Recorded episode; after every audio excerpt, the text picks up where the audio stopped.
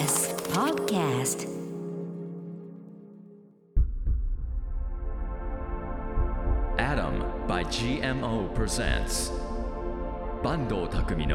Open Your Art Open Your Art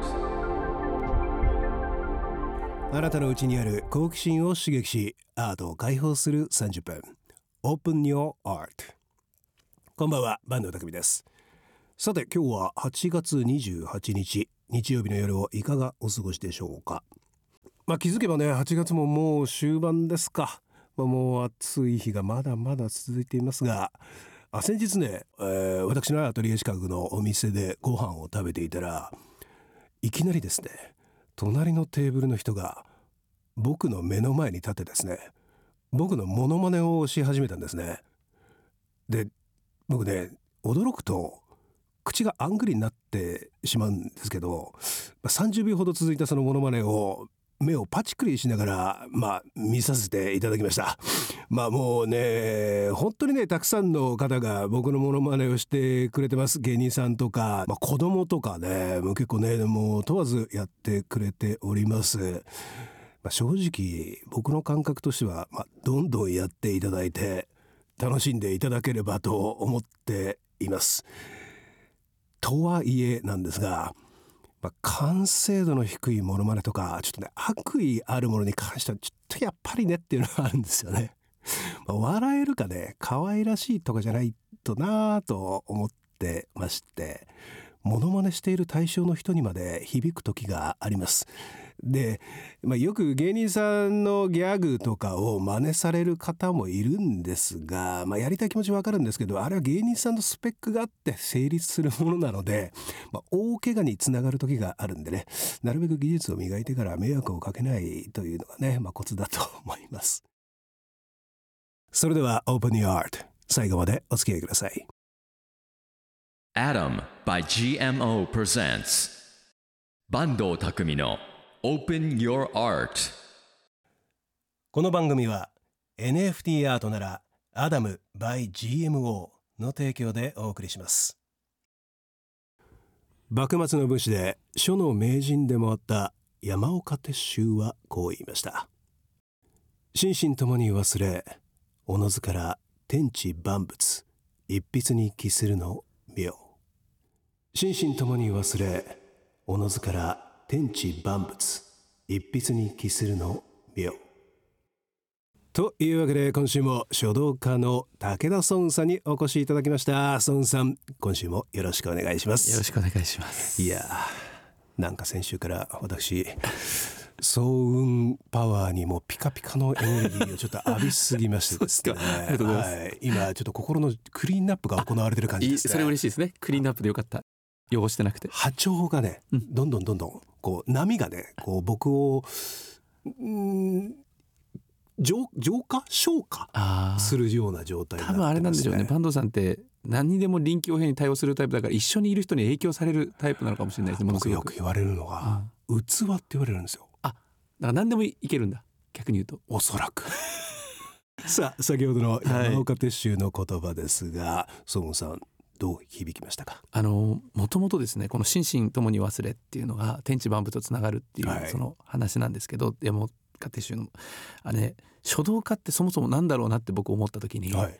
よく考えたら最初の書道家ってシャーマンなんですよ。初めて人類が、まあ、その認知革命が起きてホモ・サピエンスからあの他の人類と差を作ってうん。その前頭葉が発達してこう祭り事をするようになったんですよね。うん。数万年はい。前から。でその時のこうだんだんだんだん祭りがこう発展していった時に文字っていうものが生まれたわけですね、はい。それが数千年前なんですけども、うんその時にシャーマンが神様の言葉を具現化したんですよね。それが文字だったんですね。それが亀の甲羅とか牛の甲羅とかに彫られたんですけども。だから書道家って言ったら神の言葉を下ろして書くってことはその先の器が透明じゃなければいけない。ほ全てに対応できるような柔らかさとか透明性を持ってるっていうのがすごく大事だなと思っていていい意味で適当というか。もう唯一無二の世界を行くねもう孫さんなんですけれども。お師匠はい、っていらっしゃるんですはい。か、師匠はまさにうちの母親ではい、もうバリバリ僕に書を教えてくれた。どっちかともう技術を技術オンリーですよね。その死から巣立たれても20年。そうですね。でそこからは特にこう道のないまま、えーパイオニアというかねこう、えーフロンティア精神でやってこられたっていう感じなんですかね。そうですね、まあ、たまたまもう3歳ぐらいからこうバリッバリ止め跳ね払いを習って、うんまあ、やってきて、まあ、そのある程度基本ができた時にやっぱり僕はそのたまたま良かったのがそのインターネットとかっていうことで例えばは表札を書かせてもらったり、うん。その人の名前を書かせてもらったり商企業の商品名を書かせてもらったりはい、例えばその会社が掲げるビジョンを書かせてもらったりするからえええ常にこうコラボレーションしてきたんですよね。えなるほど。そういろんな方と、例えば野村萬斎さんと一緒に舞台を2人でやったりとか、まあ、 B'z の周りで大きなパフォーマンスしながら B'z の PV を撮ったりとか、ええまあ、本当にいろんなタイプのジャンルの人とコラボレーションしたりお仕事をもらう中で常にこういいものを一緒に作ろうと思えば思うほど、はい。自分も変化できたし、うん。それが後で革命っていうふうに言われ言われたんですよね。うんうんうん。その俺は書道家だって固まってるわけじゃなくて。いや僕ねこうお話を聞いていると孫さん書道家じゃないいや。えじゃないってじゃてます合ってます。なんですけどじゃない気もするんですよ、ね、僕の中で書道家だと思ったことはなないのですがやっぱりはい何やってますかって言ったら書道家ですって言った方が分かりやすい。まあ分かりやすいところではですね。海外行った時はね、何ですかって言ったらまずね感謝オタクって言ってます。感謝オタク？僕海外行った時は個展やってる時は、何なのって聞かれたらあの感謝オタクだっていうふうに。そうなんですよ。私の手元にはですね武田総雲著ありがとうの教科書。まさにね感謝。はいですよね。感謝を数え出すと幸せが増えていくというね、まあ、本が出版されております。これ6月ですか、はい。出版されたのは。もう何冊目ですかこれ？もう多分70近いと思います。70すすごいな。でも反響がすごくて。はい、ありがとうのオタクで僕来たんだけどもそれをももっとこううん。いろんな角度から研究してきたもんで、はいはい。あとは具体的なメソッドも書いてるんですけども、書を通して、まあ、気づいてきた実験結果みたいな感じですかね。本当にそうです。はあ。やっぱ言霊としてもやっぱほらありがとうとか感謝ってなんかレベルが違うんですよね。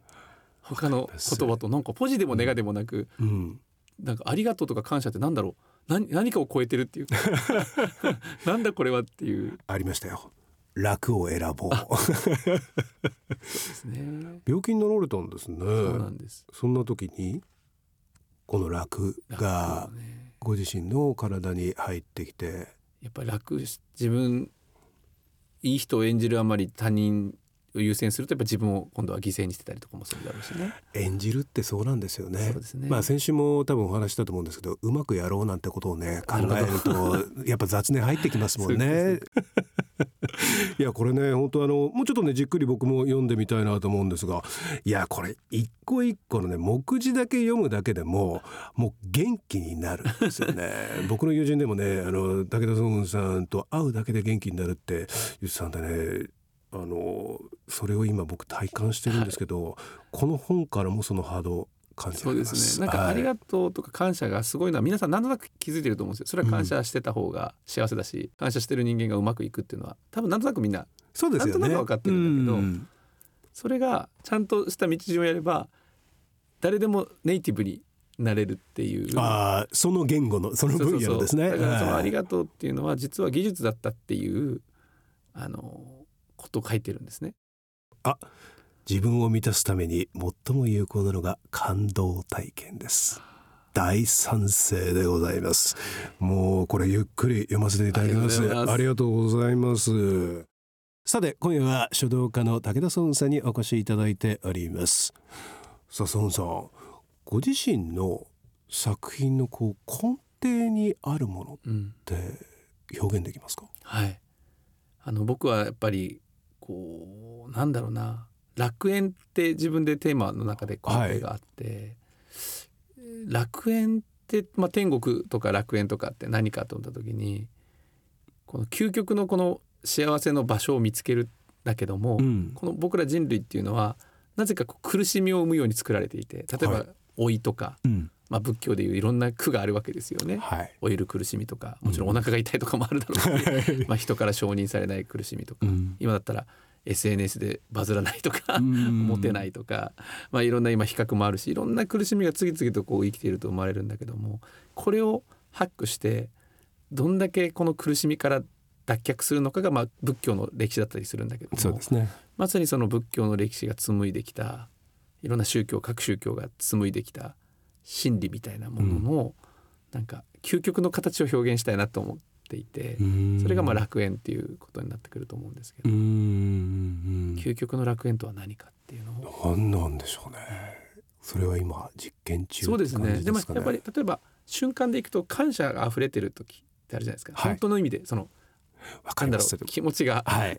状態が感謝の状態にある時ってもう絶対楽園じゃないですか、うん。完全にリラックスだしワクワクもしてるし感謝してる時って感動もあるので、うん。溢れてきてますもんねエネルギーが。それちょっと僕結構若い頃は、うん。あの肩にグー力入れて芝居もするしアートもするしみたいなことをやってたんですよ。なんか命を懸けてやるのがアートじゃみたいなことを思い込んでた時期があって。でもはたと気づいてみたら、なんか違うなって思ってた自分にもあ気づいたんです違和感があったんですよね。ね、で僕ちょっとその自分諦めようかなって思うん。って諦めたんですよ、うんで後で知ったんですけど諦めるって明らかにするっていううん。仏教用語うん。から来てるらしいんですね、うん。何を明らかにするかっていうと自分に合っているものをうん。あの合ってるものと合ってないものをきちっと住み分けなさいっていうことだと思うんですよね。で僕それ手放した瞬間に芝居もアートも楽しめるようになったんですよ。まあある意味楽になった。楽になって、うん。でなんか OK が出た瞬間に「はいはい」っつってもう、はい「編集よろしく」みたいな感じで、うん。もうお任せして信頼して執着がない状態もうあのご自由にでも変な話執着がなくなった瞬間、はい。人生いろんなことがうまくいき始めます。そうなんです。あの例えば仕事も活躍度も広がるし、はい。信頼度も上がるし、だからどんだけ面倒くさい人間だったんだろうと思いましたけどね。まあ僕たち年取ったってことじゃないですか。ああそれもあるかもしれないですね。若い時ってはい。いいいいじゃないですか。この執着バリバリの野心執着いやもう武田壮雲先輩。ちなみになんですけど壮雲さんがこうこのアートまあショーでも何でもいいんですけどあこれはもう魂揺さぶられたみたいな作品ってあるんですか？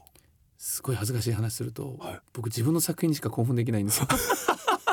すごい申し訳ない。本当にもうお一人で一人自分の作品にうわーってなっちゃうんですよね、なんかこれを言い切った方って僕初めて会ったかもしれないです。えそうはい、僕本当にダメなんですよ。アートっていうものに感動できなくはいはい。ひ ピカソにも感動したことないし、ああなるほど、はい、分かんないんですよ。自分のにしか興奮できないという変態気質を持ってまして。まあでも一番幸福度が高いんじゃないですかそれなナルシストの究極版ですもんね。でもそれにたまたま人もはいたくさんの人が感動してくれてるんでまあ今のところは大丈夫かな。最強じゃないですかそんなの。だって あのナルシストに共感してくれる人がいたらあそれ最強ですからね。そっか、はい。そっか。そうなんですね。なるほど。じゃあこうご自身が、えー、とアートを生み出している時っていうのはもう恍惚の瞬そうですね。このないですね。生みの苦しみみたいなのはないですね。もう生まれいずるように生まれいずると。なんかほら砂場で僕たちちっちゃい頃遊んだ時ってなんか夢中でうわーって作って はい。何しようが感動しませんでした感動した？時あのいやそれはありますよね。はい。できてきたトンネルとかうん。で水流して大したことはないんだけどはい。めちゃくちゃ感動したじゃないですか、ええ。あの感覚ですよだからずっと砂場で遊んでる感覚、いやー楽しんでリラックスしてますね。そうなんですよ。だから海の苦しみなんか筆とか絵の具の立場に立っちゃうんで僕うん。すぐ立っちゃうんで、なんか苦しまれたら嫌だろうなと思って、そうですね。うん。確かにね。うん。うん。なんか楽しんでもらった方が紙とか墨とか絵の具からすると嬉しいじゃないですか。そりゃそうだよな。そうこれから書道を通じてどんなことをこう世の中にね、はい。伝えていきたいんですか？やっぱりこう世界で古典する時自分で感謝オタクって言ってるから、はい多分ね感謝オタクすぎてもうほら感謝おしめみたいなもんじゃないですか。あのキャーキャー言ってるわけですよ感謝に。はいこの感謝キャーキャーを伝えたいなと思います。感謝ってすごくない？とかええ感謝ってやばいよね？って世界中でみんなでわキャーキャー言いたいです。ほう、なかなかなんか稀有な 感じですけれども私もちょっとそこにねあのぜひぜひ。参加させていただいて。一緒にオタク踊りしてもらってキャーキャーしてもらって、えーじゃあ感謝を伝えていくっていうねことなんですね。いや素敵なもうメッセージだと思います。さてこれ最後の質問になっちゃうんですけどもこれ残念なんですがこれ聞いちゃいます。これお越しいただいた方にね必ず聞いてるんですけれども、うん武田総雲さんにとってズバリ一番のお宝なんでしょすいません僕はですねもう一つしか出てこなかったんですけど、う。はい。感謝メガネです感謝メガネ？まあ実際感謝メガネでレイバンとのコラボで作ったんですけど、はいそそうではなくてはい。僕いつも感謝メガネをメガネメガネって探しちゃってる時が多いんではい。いつも感謝メガネがこうおでこの上にあってもちろん架空ですけどうんうん。パッといつもかけるようになってるんですよほう。だからパッとあ忘れてた感謝例えば今ここもここで喋らせてもらってるこの番組を作ってくれているはい。方々に、はいはい。坂東さんにあっていう。感謝をメガネをかけると、ええ世の中が感謝ばっかり見えてくるんですよ。え誰が道路作ってくれたのとかさ。信号のメンテナンス誰がやってくれてんのとかさ、うんうん。インターネットってそっかみんなで守ってんだとかさこうなんか見える景色が全部変わっていくんですよ、家族とかも確かに。洋服も。うん。これがもう最高の俺の宝なんですよね。